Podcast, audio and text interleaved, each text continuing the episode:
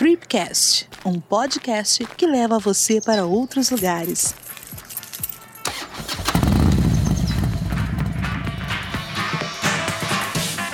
Olá pessoal, hoje é o primeiro episódio do Tripcast. Estamos aqui com a Paulinha, Paula Martins. E aí, Paulinha, tudo bem? Tudo bom, Evandro, e você? Tudo bem. É, Paulinha tá aqui hoje para contar uma história pra gente do, de uma viagem bem legal que ela fez. E essa viagem você fez em que ano, Paula? Foi em 2014 para 2015.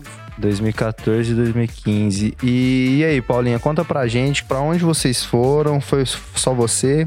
Então, é, eu viajei para a Europa, especificamente para poder ver a aurora boreal. Então eu estava é, estudando como caçar a aurora boreal e era um interesse assim de criança, né? Sempre é, via em desenho, filme, livros infantis e calhou que eu dei a sorte de casar com um físico que trabalhou com astronomia e que pirava nisso, né? Trabalhou em laboratório de astronomia e também tinha esse desejo de ver a aurora boreal. Então a gente acabou planejando essa viagem, né? E então o objetivo era, vou, beleza, vamos ver a aurora boreal. Aí o segundo desafio, legal. Onde, né? Porque vários países é, dá para você ver. E aí a gente tinha que estudar qual era o país, qual era a melhor época do ano. Então, é, o pré-viagem, ele é um período tão legal quanto a viagem, né? E foi bem intenso e que deu muito certo. A gente acabou indo pra Noruega e a escolha foi bem assim. A, pô, Alasca, legal. Eu não tenho visto americano nem ele. Aí já teria toda a burocracia pra gente conseguir o visto americano. E Canadá também. Eu já tinha ido para Canadá em 2012, foi uma experiência assim do visto que foi bem traumática. Aí eu falei, beleza, então Europa, né? E aí qual país da Europa? E aí a gente tinha Finlândia, própria Rússia e a Noruega. E aí a gente acabou optando pela Noruega em si. Ah, legal. E Paulinha, você me disse que vocês tiveram uma organização bem diferente comparando com outras viagens aí, porque é uma viagem que ela necessita de uma, de uma boa organização. É, como é que foi isso? Como que foi o pré-viagem de vocês para essa missão tão interessante? Não, legal. Esse planejamento veio porque eu, eu teria 30 dias de férias. E aí eu falei, bom, eu quero eu vou aproveitar e fazer um. Já que a gente escolheu a Europa, é um, né, um continente que permite essa questão de mochilão. E aí, nesse pré, né, pré-viagem, a gente considerou o seguinte: todo, quando a gente fala da aurora boreal, a gente vê muito essa questão de, das redomas, né? Que você fica lá no meio do gelo, deitado, vendo a aurora boreal. Cara, isso é lindo e eu sonho, achava que ia ser assim que eu ia ver. Uhum. Até que eu comecei a pesquisar e ver o custo disso. E é muito caro. E eu participo de um grupo de mochileiros. E então tinha gente lá desse grupo, que eu, quando eu comecei a falar da Aurora Boreal, que falou, cara, eu já, eu já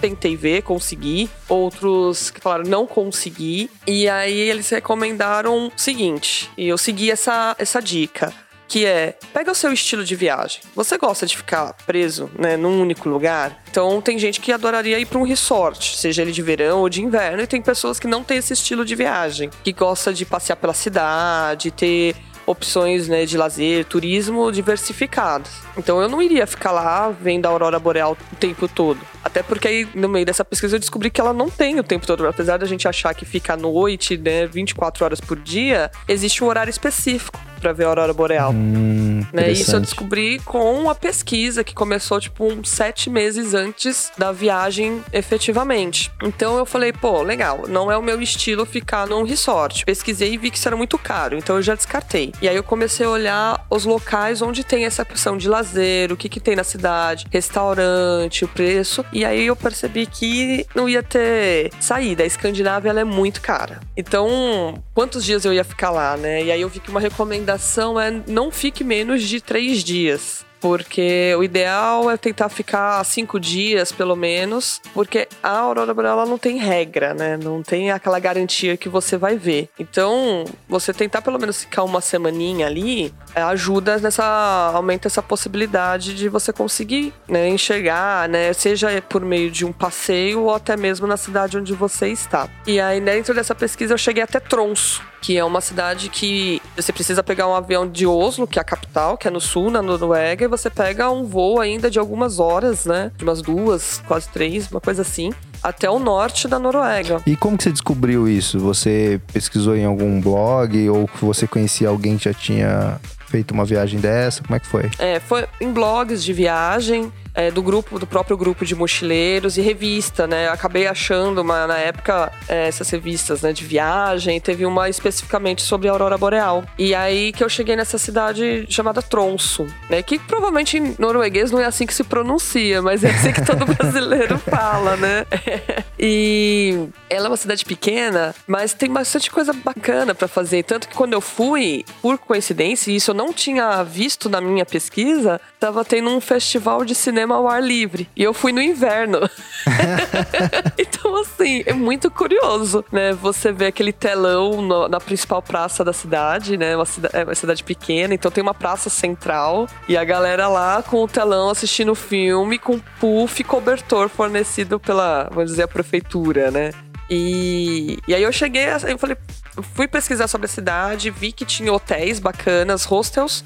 E os hostels noruegueses são melhores do que muitos hotéis brasileiros, né? Nada é, é, Assim, é surreal de como é um outro mundo. E eu não fui direto para lá. Então, nessa composição da viagem, é, saí mais em conta financeiramente eu ir pra Alemanha. Então, eu fui, né, pra Munique, subi depois para Berlim. De Berlim, eu fui pra Noruega, né? E depois de. O retorno foi pra própria Alemanha mesmo. Então foi bem interessante, porque quando eu estava na Alemanha, quando eu estava na Alemanha, é, a gente conheceu algumas pessoas em barzinhos e tudo mais, e os próprios alemães falavam: "Nossa, vocês estão indo para a Escandinávia, isso é difícil até para o europeu". E aí a gente começou a ficar assustado. que é caro. e, e, então, esse é caro que você comentou. Você descobriu quando você começou a, a buscar informações sobre esse destino, você já descobriu que seria um investimento é, alto, certo? Isso. E, e aí você vocês. É, como que vocês idealizaram a viagem toda? Vocês pensaram, ah, vamos só para Alemanha e depois para Noruega, porque dessa forma vai, a gente vai ter um custo um pouco me melhor? Ou, ou, vocês pensaram em já aproveitar e fazer um mochilão completo por outros lugares? Como que foi isso? É, inicialmente a gente tinha pensado, né? Nunca tínhamos ido para Europa de fazer um mochilão. E aí a gente viu que seria mais fácil ficar na Alemanha mesmo. Então, durante nós viajamos por 26 dias. E aí eh, ficamos só cinco na Noruega. Uhum. E os outros 21 dias eu fiquei entre a Alemanha e aproveitei a proximidade eh, com a Áustria. E aí eu fui pro sul da Áustria. Mas também por, por poucos dias, né? Em Salzburg, né? Na, que foi a única cidade que eu fui lá. É, então, assim, na Alemanha foi interessante, porque o meu marido, né, ele é do sul do Brasil, de Blumenau, né, de família polonesa e alemã, e ele, é uma coisa que para ele era sempre interessante, né, sempre ficou na cabeça de conhecer. Para mim foi uma oportunidade, e eu acabei gostando muito, muito da Alemanha. Todo mundo falava que por eu gostar de artes, eu ia gostar muito de Berlim, né, mas eu acabei gostando mais até de Munique. E aí fiquei lá, né, uma, né totalizando, né, 14, 15 dias na Alemanha. E entre esse período quebrado viajando para Noruega. Foi até uma história engraçada, porque a questão para ver a aurora boreal, dentro desse planejamento, eu descobri que existiam aplicativos para você saber se teria ou não probabilidade de ver a aurora boreal. E isso é igual o clima, né? Quando você vai ver a temperatura na cidade, você vê que vai estar tá calor e conforme vai chegando perto do período efetivo, você que você descobre se de fato vai estar tá calor, se não vai estar, tá, se vai chover, se não vai chover. E com a aurora boreal acontecia mais ou menos isso. Existe, eu descobri que existia um período para ir que é mais ou menos de setembro a fevereiro, que é do outono deles para o inverno. E que não seria qualquer horário que você pode ver. Porque precisa estar à noite, efetivamente. Não é estar escuro ver a aurora boreal, precisa estar de noite. Então você tem que ver a partir de umas 7 horas da noite mesmo, né? Por mais que esteja escuro desde a uma da tarde. É, então acho que é por isso que exige um, um planejamento muito bem feito, né? Primeiro que tem uma época do ano. É, primeiro a gente falou aqui do local, qual uhum. é o uhum. local ideal para você conhecer a aurora boreal é, de, de, acordo com o seu perfil. E, e tem muito isso do, do, da época do ano. Com Sim. certeza deve ter talvez um mês que a chance é maior, a probabilidade deve ser maior em alguns meses, né? Uhum. Em um mês ou outro. E, e ainda tem outro fator que é, que é o, o horário, e mesmo assim você pode planejar tudo isso e não, não vai- vê. Então ela é uma caçada, né? Você pode ver ou não ver. Então você vai considerando tudo isso dentro do seu planejamento. Você, eu fui pesquisar hostel. Como ele tem um estilo de hotel, eu saía em média a partir de 200 reais a diária. Isso é um preço bem acima quando você pensa em hostel. Sim. Mas a partir disso, imagina qual que é o preço de um hotel. e o hostel, ele era tipo, igual um hotel, um quarto de casal, privativo, com o banheiro. Isso é muito bacana, foi muito bacana, né? Porque tinha uma privacidade, não tinha café da manhã, mas eu pensei, ah, não faz falta, né? Quando a gente é mochileiro, né, de botar mochilão mesmo nas costas, a gente fala, ah, quer comer cada dia num lugar. E isso na Noruega não foi tão bom assim, porque o cappuccino era caro. Então, como foi? A gente chegou, né, é, tinha o voo a partir de Berlim pra Oslo, e de Oslo a gente tava com muita neve. E a nave, a aeronave, na, na troca, né, de aeronave, eles descongelam a asa. Nossa. E como atrasou, atrasava pra decolar, aquela coisa, agora tá liberado. Ah, mas congelou a asa de novo, tem que descongelar. Ah, agora vai, não vai. Isso acabou demorando assim uns 30, 40 minutos. E isso a gente foi na Berlim, perdão, né? Quando a gente chegou em Oslo, eu já tava praticamente perdendo a conexão pra Tromso. Nossa. Foi, e aí a gente correu o aeroporto inteiro, porque demos a sorte de estar numa plataforma, né, e ser na- completamente na outra. E aí com esses aplicativos que eu tinha, eu vi que era dos cinco dias que eu ficaria, só o dia da chegada eu iria ver a aurora boreal segundo o aplicativo que eu usava e que tinham me recomendado, que eu procurei em blogs. Você lembra o nome falando. desse aplicativo? Eu não lembro, mas assim, ele falava tipo go or try. E o go era assim, cara, vai que de certeza, você vai ver. E o try é sua conta em risco. Por quê? É, você chega lá, você não fica na cidade sentado esperando ver a aurora boreal, porque a luz natural da cidade interfere na sua percepção, no como você vê a aurora. Você vê até com uma cor diferente por conta da luminosidade da cidade. Então você precisa pegar o quê? É, fazer a contratação de uma excursão Uhum. né, uma van que vai te levar um pouco mais afastado da cidade. E aí eu tava desesperada, porque nesse modo economia, eu correndo no aeroporto pra não perder minha conexão, e aí eles deram a opção: olha, ou você vai sem a mala pra você chegar e a gente manda a mala pro seu hotel, ou você espera a mala correndo o risco de perder a conexão. E eu falei: eu não posso perder minha mala. A minha roupa é, preparatória tá lá dentro. Eu tinha que pegar a mala, não tinha opção. E a previsão é que a sensação térmica estaria entre menos 25 e menos 30 graus. Nossa. Então eu precisava das roupas adicionais, né? Da minha bota, que é uma moon boot, né? Que chama bota da lua mesmo, Aham. pra andar no gelo e na neve. que tava na minha mochila. Não tava, não tava andando com ela no aeroporto, né? E, e eu iria chegar no, no hostel e contrataria o tour lá. Porque eu tinha visto que era mais barato do que você fazer pela internet. Então, ele, o,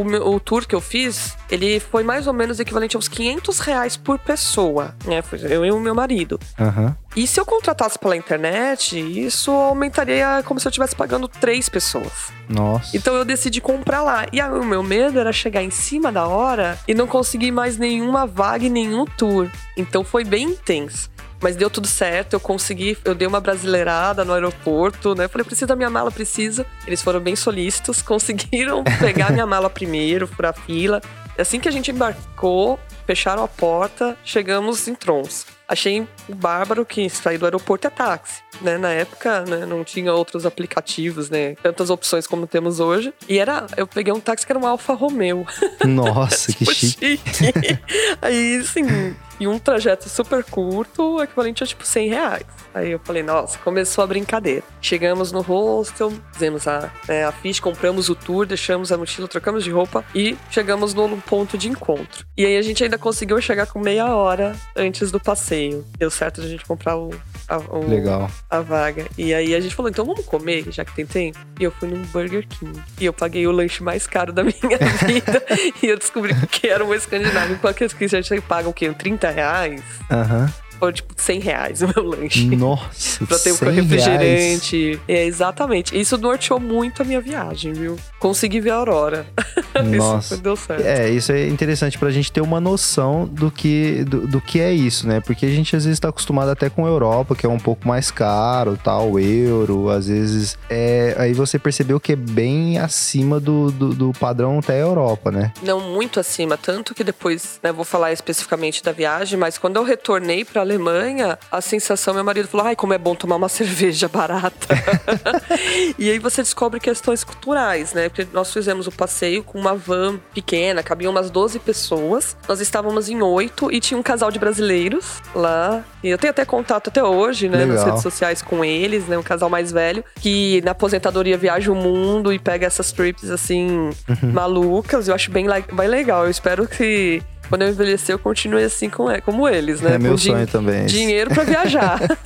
e aí tinha australiano, tinha gente de. Tinha um americano também. Eu não lembro a nacionalidade das outras pessoas. Então foi um grupo bem diversificado. E nós cruzamos uns 40 minutos ainda ao norte. Ou seja, a gente chegou quase na fronteira entre Noruega e Finlândia, que é no topo mesmo. E aí a gente começou a ver, aí apareceu uma aurora bem, bem fraquinha. E tem um tempo de tour, porque eles também, eu acho que são três horas. E tem alguns que tem um esquema seguinte: você paga, se você viu, beleza. Se você não viu e quiser ir no dia seguinte, você tem que pagar de novo. E algumas empresas faziam o esquema seguinte: se você foi e não viu, você tinha o direito de ir no dia seguinte com 50% de desconto. Né? E eu falei, não, eu vou ver, eu vi no aplicativo que vai ter, eu vou ser mão assim, bem fechada, eu vou arriscar. Se eu tiver que pagar, eu vou pagar inteira, mas não vou pagar metade, não, um- um pouquinho a mais pra ter uma Aham. segunda chance, né? E aí a gente viu bem fraquinha. E aí eu falei, ah, mas foi lindo, né? Um tom de verde mais escuro. Eu imaginava aquela coisa neon, né? Que a gente Sim. vê nas fotos e tudo mais. E aí quando, né, tava fazendo o passeio, a gente já tava com uma hora e meia, assim, de tour. E não tava rolando. E quando você saía da van, era muito frio. Uhum. Muito frio, assim, o meu nariz. Imagino. Eu fiquei com o rosto bem queimado, né? Eu tenho a pele oleosa. E aí eu passei depois numa loja, uma moça, nossa, sua pele é bem seca. Eu falei, gente, não, minha pele não é seca. Mas era por conta do frio. E os australianos estavam com uma roupa totalmente inadequada. Eles estavam morrendo de frio. Eles falaram, "Vou- a gente vai ficar aqui na van. Se aparecer, grita que a gente sai. Eu não vou sair da van por nada. Porque eles realmente estavam passando muito frio. E aí, quando a gente já deu duas horas de passeio, um, um próprio motorista, que é o guia, falou: vocês querem ficar mais? Completar o restante dos 40 minutos? Ou tudo bem retornarmos? A gente falou: tudo bem a gente retornar. E aí, no caminho, teve uma explosão assim no céu verde Nossa. divina. E o guia, ele é eles são ótimos, que ele é guia, motorista e fotógrafo profissional. e ele leva a câmera pra tirar aquelas fotos, né, que você Sim. fica, porque tem todo um esquema com a câmera pra você conseguir jogar o flash no ponto focal, que é, que é a pessoa, Uhum. e pegar com nitidez a aurora boreal. Então não é qualquer câmera. Com o celular esquece, não dá. Tem que ter uma câmera e tem que pesquisar também como que tirar foto. E aí a gente conseguiu tirar as fotos, né? E foi. e parece que o meu marido tá congelado, porque ele não olhou pra foto, ele ficou olhando pra aurora. Ele falou: eu não vou olhar pra foto, eu vou olhar pra aurora. A foto. E aí tá parecendo que ele tá congelado e eu sorridente. Fiquei extremamente feliz, assim. E a gente conseguiu. E tava tão forte aquele dia da aurora e foi que aconteceu um caso raro de ver a aurora da cidade. Então, quando a gente começou a chegar pro hotel, eu consegui ainda ver do hotel. Nossa, que legal. E aí, com a minha câmera, como eu tinha estudado, e até perguntei pro fotógrafo, né? Ah, como que eu consigo ajustar aqui pra tirar foto? Eu consegui tirar com a minha câmera que era semi-profissional. Ela não trocava lente nem nada, mas eu peguei fotos muito boas. Da Nossa. ponta, assim, do hotel, com a aurora. Mas ele disse que isso é, é raríssimo de acontecer, que foi muita, muita sorte. É, vocês deram muita sorte, mas valeu a pena então a correria de chegar e já Vale. sair a milhão. Não, vale. Aí, eu, aí o desafio foi passar os outros quatro dias na Noruega Ah, e sem dinheiro pra ver a aurora boreal de novo, torcendo pra aquela explosão chegar no hotel e não aconteceu. E aí assim, olha que ponto que a gente chegou.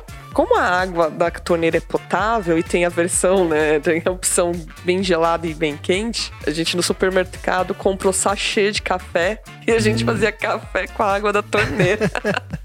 Porque a gente foi tomar um cappuccino com croissant e saía tipo 60 reais. nossa. O ônibus, que aqui em São Paulo a gente paga 4, 4,30, né? Lá é que valia quase 20 reais. Nossa, muito caro. Então é muito caro. Então, assim, o que eu gastei nos cinco dias na Noruega foi, foi praticamente a mesma quantia que eu gastei nos outros 21 dias na Alemanha e na Áustria. Então, Nossa. só pra ter uma relação. Então tem que ter planejamento Sim. Né? Você não dá pra simplesmente ir lá e achar que você vai encontrar um dogão da esquina, que você não vai. Uhum. Mas tem passeios que são gratuitos ou são bem em conta, tipo subir um bondinho pro alto de uma montanha, você sente que você tá no topo do mundo. E o cara que abriu o bondinho era brasileiro. Sério? Foi muito legal. E aí a gente acabou conhecendo várias pessoas, assim, o restaurante é, italiano que tinha do lado, o colombiano que trabalhava lá, a gente conheceu a história dele, né? Então a gente acabou fazendo no, no pub, a gente conversando norueguês, falando, que língua que vocês estão falando? e, ah, somos brasileiros, e um povo muito receptivo, muito educado, com um inglês muito fácil de entender. Legal. Então foi assim, o restante foi bem uma experiência bem diferente, bem bacana. Então, outros pontos turísticos pra conhecer nessa cidade. É esse bondinho que você falou. Uhum. É, rola uns pubs também, né? Pra. Sim, não, enrola pub, porque assim, a Noruega tem uma questão da venda, a Escandinávia como um todo, a questão da venda da bebida alcoólica. É, supermercado não vende bebida alcoólica no fim de semana. Ah, é? Então você tem que comprar na sexta-feira. Então você, você ah, saiu agora, meu marido falou: ah, tô com vontade de comprar um vinho, vou descer ali e comprar. Não, não é assim. Então o pub ele é realmente um ambiente de socialização pro pessoal que né, não consigo comprar uma bebida e até para conhecer as pessoas. Tem a questão da universidade, tem a universidade, então a- a- eles têm um estudo grande de aurora boreal. Tem o Museu do Ártico, mostra a história de quem mora no Ártico, então aquele homem das neves, sabe? Então você vê aquelas roupas, os utensílios, né, é, a vestimenta é bem diferente. E aí é o comércio como um todo, essas praças, né? Você observar aspectos culturais. São bem, bem interessantes. É diferente de você ir para uma capital país como Oslo, né? Que você vai ter N opções de turismo, tipo museus. O Tromsø tem essa questão do Museu do Ártico, coisas menores. Então você acaba vivendo como um local, caminhando com tranquilidade. Amanhecia às 10 da manhã, mas eu não, não era o nosso amanhecer, é o Blue Twilight que eles chamam. Fica um azul quase que turquesa, assim. E, e às uma da tarde já tava escuro de novo. Então, isso que pra gente que fica, que tá acostumado com luz do dia, né? Não, não é da nossa realidade, a gente sentia muito sono. Então, querendo ou não, no período da tarde eu dormia. um período. Porque o corpo não entendia isso. Enquanto na Alemanha, né, Munique escurecia 5 e meia, em Berlim escurecia às 4, escurecia uma hora da tarde, parece que o seu cérebro entende que você tem que dormir. Então eu dormia, acordava e falava, ah, agora eu vou jantar.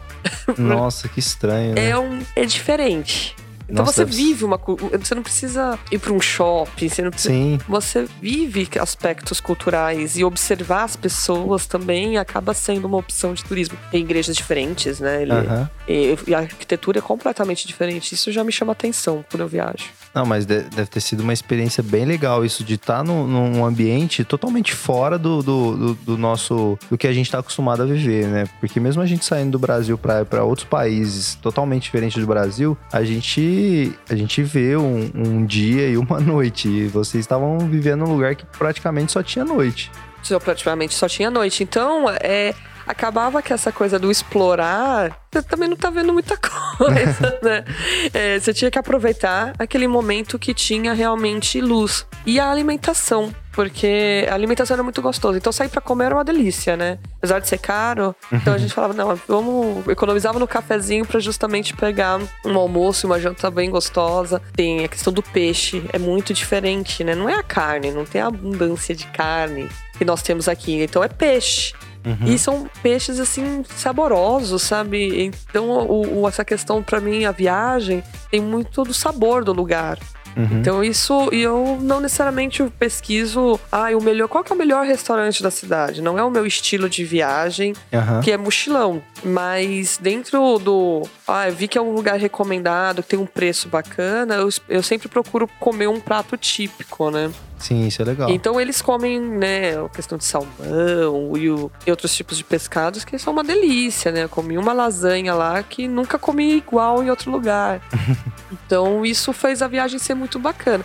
Mas chegou um momento que a gente falou: nossa, vamos ter que sair daqui. Não, a gente já não via, no, no, vamos dizer assim, no último dia, a gente já tava muito ansioso pra ir embora, porque uhum. já não tinha muito o que fazer mesmo. E voltar pra Alemanha, que tinha muita coisa para fazer. E da Alemanha a gente ainda ia pra Áustria, né, pra Salzburg. Uhum. E que e o nosso estilo de viagem é essa coisa da vivência. Tem gente que gosta de mochilar e fazer check-in, né? Sim. Então a gente, eu, eu e o Érico, né, meu marido, a gente gosta de observar os locais, caminhar sem rumo. Isso foi gostoso, né? De, de fazer. E então essa da, da pesquisa é, tem que levar em consideração isso. Se você tem um estilo que não gosta do marasmo, Tronço não sei se vai ser a cidade ideal. Porque uhum. ela é uhum. muito pacata mesmo, né? É, e também você não pode deixar um, dois dias só para conhecer, até porque porque você corre o risco de. É, a probabilidade de você conhecer a Aurora Boreal em um, dois dias é bem menor do que se você ficar lá cinco e, e tentar mais de uma vez. É. E acompanhando o aplicativo, como vocês fizeram. Então não tem como, né? Você, se você falar, como é uma cidade, um marasmo, assim, eu prefiro ficar só um dia, dois dias, você corre o risco de ir e não conseguir ver a Aurora Boreal e já ter que voltar. Então o ideal é pegar um pouco mais, como vocês pegaram, e vocês deram sorte também, já de no primeiro dia conseguirem Sim. ver, né? É, e não é uma viagem que você pode flexibilizar tanto as suas datas, né? Porque como a cidade é turística com o objetivo de ver a aurora boreal, neste período que é mais intenso, porque você vai ter que pesquisar o local se tem qual é o período que já nevou, porque a neve, ela não é constante, não fica nevando o tempo todo. Ela tem aquele momento que ela neva, neva, neva, e aí depois fica com o céu mais limpo por um período, e aí depois se torna chuvoso no final lá da neve, né? Você tem que ver a característica do lugar. Uhum. Então, no período que eu tava indo, eu já tinha pesquisado que eles não tinham tanto a questão do céu encoberto. E era, era, um, era um período de noites, né? No início de janeiro, né? Era um, bem no início mesmo. É, uma semana depois do ano novo, né? Que eu passei o ano novo na Alemanha e depois fui lá pra Noruega. É, foi aquela semana que é céu limpo. Então você percebe que quando eu comecei a agendar os hotéis, que eu agendei em outubro, eu já tava assim, pagando até caro, porque eu fiquei tentando esperar o máximo possível e vi o preço subir muito. E eu falei, não, agora eu vou ter que fechar. Então, se você não fecha e arrisca, a chance de você não ter um local acessível. Vai ter disponibilidade, talvez em algum que eu não poderia pagar no momento. Então, não é uma viagem que, ah, se tiver sol, eu vou pra França. não, é, não, não, não, é assim. Você tem que ir fora a passagem, né? Que a companhia aérea também, a, a companhia Norwegian, né? Que foi a que eu utilizei, é, ela também não é tão acessível, né? A passagem em si. O, o preço para ir até a Noruega foi metade do preço que eu paguei para sair do Brasil para Europa. Então tem que planejar. Se é um sonho, tem que planejar. Sim, e você, como que você comprou essa passagem? Você comprou aqui do Brasil por algum site ou você comprou é, lá? Como que, como que foi? É, a, as passagens si para a Europa eu comprei via uma, uma agência, né, que vendia no famoso boletão, né, uhum. para notar o cartão de crédito. E, e aí a passagem interna, né, para Noruega eu comprei via um site e também os hotéis eu procurei reservar online até pela possibilidade de parcelar quando você uh, já, né, reserva no Brasil você poder parcelar. Uhum. Então, como eu fiz a planejei a viagem com antecedência, a minha intenção era viajar com praticamente tudo pronto. Né? E eu comprei moeda local aqui no Brasil. Né? Eu fui numa casa de câmbio que é, trabalhava com a moeda norueguesa, né? E aí eu comprei aqui, já levei, porque existe até um receio de você conseguir sacar ou não. Então é, a recomendação em viagem é que você leve pelo menos o dinheiro para você passar os dois, dois, três primeiros dias sem a necessidade de você sacar. Uhum. Porque se você não conseguir, é, você precisa ter um tempo ali de uma margem de manobra, né? Eu, por exemplo, sempre, com, sempre viajo com um cartão, um travel card eu prefiro ter um travel card, porque por mais que a cotação dele não seja tão boa, e na verdade a cotação dele é igual do cartão de crédito, Sim. diferente do de espécie, né, de você levar em, em dinheiro, eu sempre coloco uma graninha ali, porque se o cartão de crédito não passa, né? Eu, tive acabo isso... o dinheiro em espécie, né? É, em espécie. O travel card ele, ele me ajuda para isso. Então, uhum é, foi todo um planejamento. Então, quando eu viajei e voltei, a minha viagem já estava paga. Eu só tinha que depois pagar o que eu comprei lá. Ah, sim. né? É uma boa alternativa para quando você não tem fundos, né? Sim. Abranger, né? Tipo, abundantes. E essa, essa moeda, você falou que comprou um pouco aqui é, no Brasil. Foi difícil de encontrar essa moeda norueguesa aqui, no- aqui em São Paulo? Não, não foi. É, posso falar com a casa de câmbio? Claro. É a Confidence. É, ela nem sempre tem. É, para algumas moedas, uma taxa boa, assim. Mas, cara, eu acho ela sensacional. Eu, eu- todo mundo fala, ah! Eu falo, meu, eu compro sempre lá, porque tem tudo quanto é moeda. Depois disso, eu fui pra Rússia, eu fui pra Finlândia. né, peguei gosto por viagens geladas, assim, né? E, e, e eu sempre encontro a moeda, né? Então foi bem tranquilo, né? Eu fiz a reserva, não é uma moeda que tem na hora, faz a Sim. reserva. Então não dá pra falar assim, ah, vou comprar dólar num dia, no dia da viagem. Não vai ter. Eu tenho que reservar ali pelo menos uns 15 dias de antecedência. Sim. Mas toda moeda que eu preciso eu encontro lá. Então eu gosto bastante e acabo sempre focando em ir lá direto. Ah, legal, Paula. É, nesse, todo esse papo aí, você já deu um monte de dica pra gente, né? É, que tem que se preocupar muito com custo, tem que se planejar, é, tem que se preocupar muito com, com a época do ano que você vai. Tem alguma outra dica, assim, que você daria pra quem busca fazer esse tipo de viagem, pra quem tem esse sonho de conhecer a Aurora Boreal como você, como você tinha naquele momento? Você pesquisar em blogs, primeiro você tem aquela questão do estilo de viagem, né? E você pesquisar com pessoas que foram. Então, ver às vezes aplicativos de grupos de mochileiros e conversar com as pessoas. É uma viagem que eu acho complicada de você fazer de forma muito passiva, só com as informações que você encontra em mídias especializadas de viagem e tudo mais. Eu acho que é, uma- é um tipo de viagem bacana de você conversar com as pessoas, né? E você encontrar alguém que tenha ido e que vai te dizer até, assim, vai te contar um pouquinho da experiência e você até definir se é a cidade que você quer.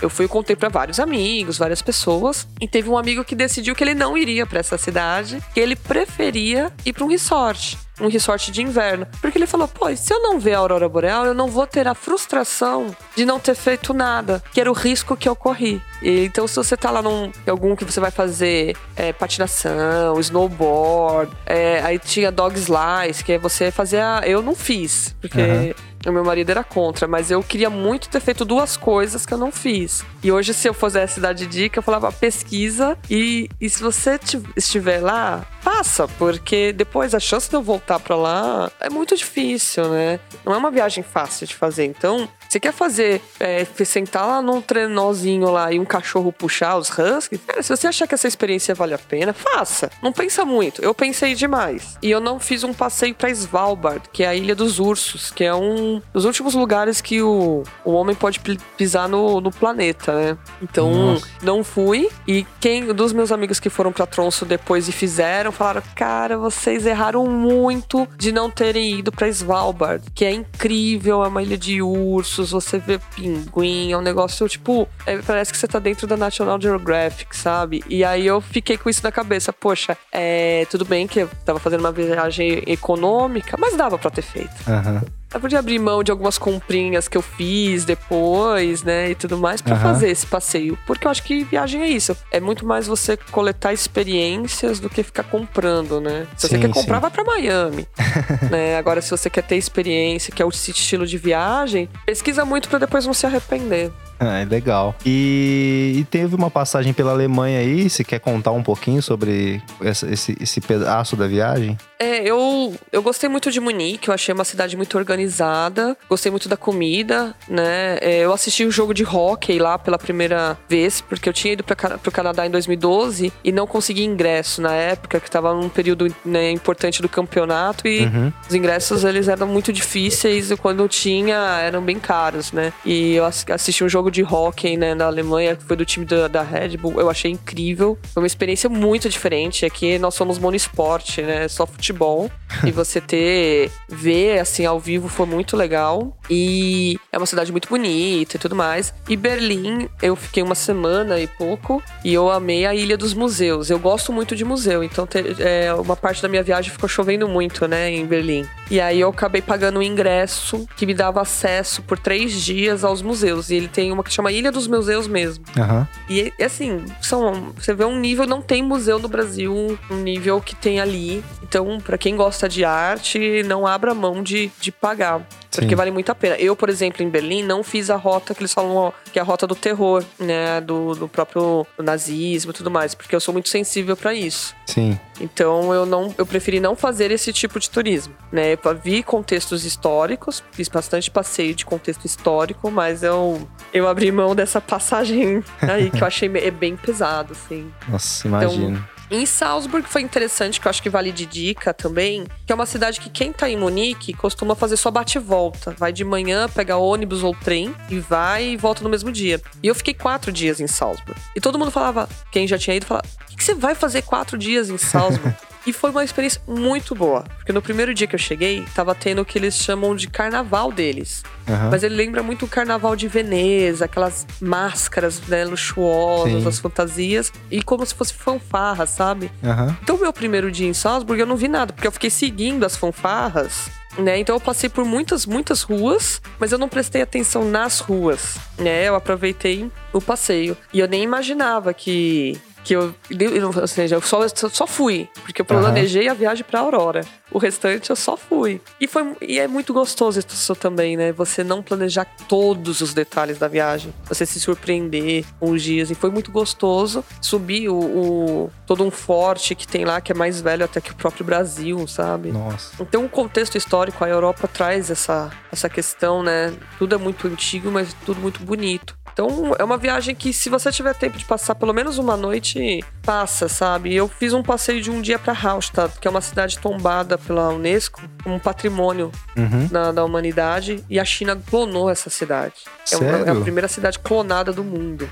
Eu acho que essa é uma curiosidade bacana. Porque a gente chegou lá nesse passeio de um dia, né? E tinha muito oriental, muito. E eu falava, o que tá acontecendo, né? E eu observava que as placas estavam em alemão, em inglês e em chinês.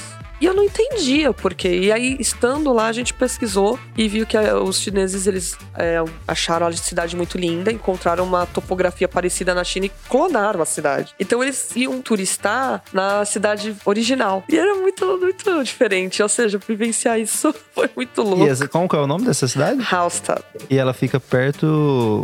Você sabe a distância, mais ou Ah, menos? de ônibus dá uma hora e pouquinho. Não é muito assim. A gente pegou um. Na verdade, então é um pouco mais, né? Porque a gente pegou o trem e depois o né? Lembrando bem, tinha um, um trenzinho, porque eu lembro que eu comi uns docinhos no caminho.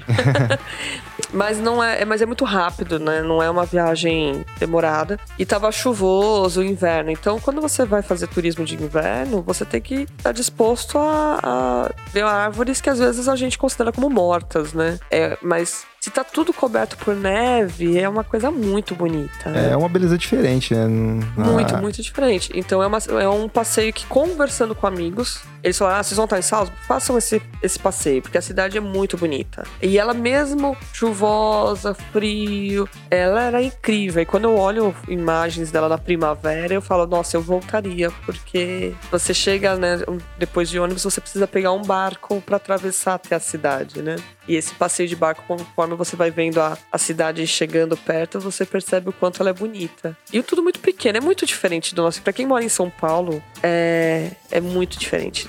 Legal, Paula. Muito legal mesmo. É, cara, sua história é muito boa, Paulinha. Gostei demais. Eu acho que, que deve ser uma experiência muito legal conhecer a Noruega e a Aurora Boreal, principalmente. É uma viagem que eu não fiz e gostaria muito de fazer. Agora eu fiquei com mais vontade ainda. Ah, que bom.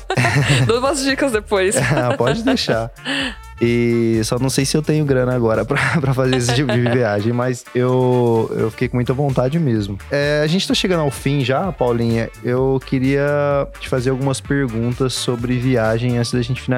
Beleza. Primeiro, queria entender, no seu ponto de vista, assim, como uma reflexão até. O que que significa para você viajar? Ou você procura viajar em que momento, assim? O que que, qual que é a importância de viajar para você? O que que passa na sua cabeça quando você pensa em viagem? O que que significa de fato mesmo é, viajar para você? Nossa, assim, eu acho que eu vivo pra viajar. É, é uma coisa assim, se eu trabalho, além de gostar do que eu faço, pagar boleto, né? Cuidar da minha família, da minha filhinha. mas eu a todo momento eu me vejo, eu tenho aplicativo, né? De busca de passagem, promoção no celular. E eu me vejo procurando destinos, né? Dentro de períodos que, ah, eu posso tirar férias nesse período, né? Eu fico procurando. Porque eu realmente, eu falar assim, eu penso em viajar todo santo dia. né? E, e para mim era um sonho de infância, né? Eu cresci numa família muito humilde, né?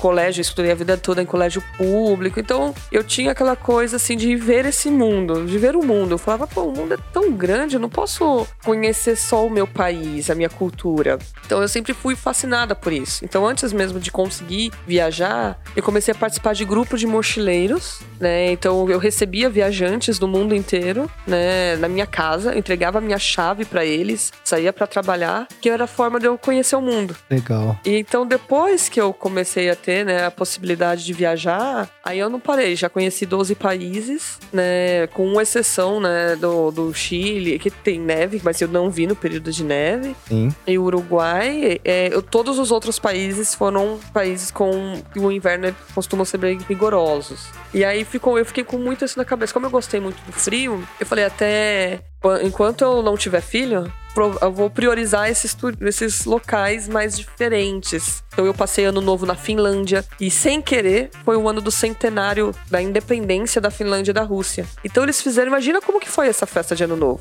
Foi alucinante, foi a festa assim, né, de comemoração. Então eu, eu dei muita sorte. Então viajar para mim é isso, é, é guardar memórias para a vida inteira e me traz felicidade. Que legal, Paulinha. Muito legal. E você já tem um próximo destino aí? Já tem ideia qual vai ser a próxima viagem? Olha, eu tô sofrendo porque, na verdade, eu, eu sempre brinquei que eu não iria repetir destino. e eu acabei repetindo, né? O Chile eu fui duas vezes.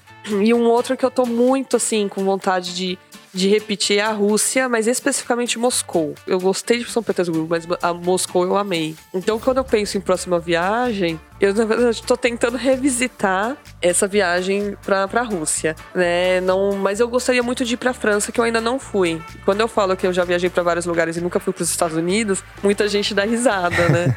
então eu penso assim, agora que eu tenho uma filhinha pequena, ela tá com um ano e meio, é, eu vou deixar a Rússia um pouco de lado, apesar de ser um sonho de revisitar, né? Sim. Mas eu vou focar em destinos que eu sei que tem uma estrutura mais conhecida e fácil, assim, acessibilidade acessibilidade. E a Europa, fica falando em acessibilidade, para quem tem algum problema de saúde ou criança pequena, não tem escada rolante para todo quanto é lado. Então hoje eu acho que eu priorizaria um país que tem mais acessibilidade. Interessante, isso é uma outra dica aí para quem reconhecer todos esses lugares. É, a Alemanha mesmo, apesar de ser primeiro mundo extremamente avançada, liderando a Europa, muito, assim, metrô, quase nenhuma estação tem, né, tirando as turísticas, Sim. né, as principais turísticas, é sempre escada, e você vê idosos subindo e descendo, e, e isso foi, foi muito chocante para mim. Né? Eu sempre emagreço nas viagens, e que é bom. Como muito, mas ando demais, e subo muito escada. Ah, mas viagem boa é assim, tem que caminhar muito, que a gente conhece muito mais coisas caminhando, com calma, é bem legal. É verdade, é verdade. Mas agora eu tô pensando nesses destinos um pouco mais clichês, vamos chamar assim, uhum. mas que também, né, devem ser muito legais. Cara, que legal. Paulinha, muito obrigado pela sua presença, por você um ceder esse tempo de estar aqui nesse nosso primeiro episódio do Tripcast. Fiquei muito feliz de falar com você, essa história é muito legal sua. E é isso, muito obrigado, obrigado mesmo. Não, beleza, valeu. Gostei muito de participar. E para falar de outros destinos, é só chamar. Provavelmente a gente deve ter outros episódios aí com a Paulinha contando outras histórias dessas viagens que ela já fez. E é isso aí, pessoal. Muito obrigado. Acessem as nossas redes sociais do Tripcast. Até a próxima. Obrigadão. Tchau, tchau.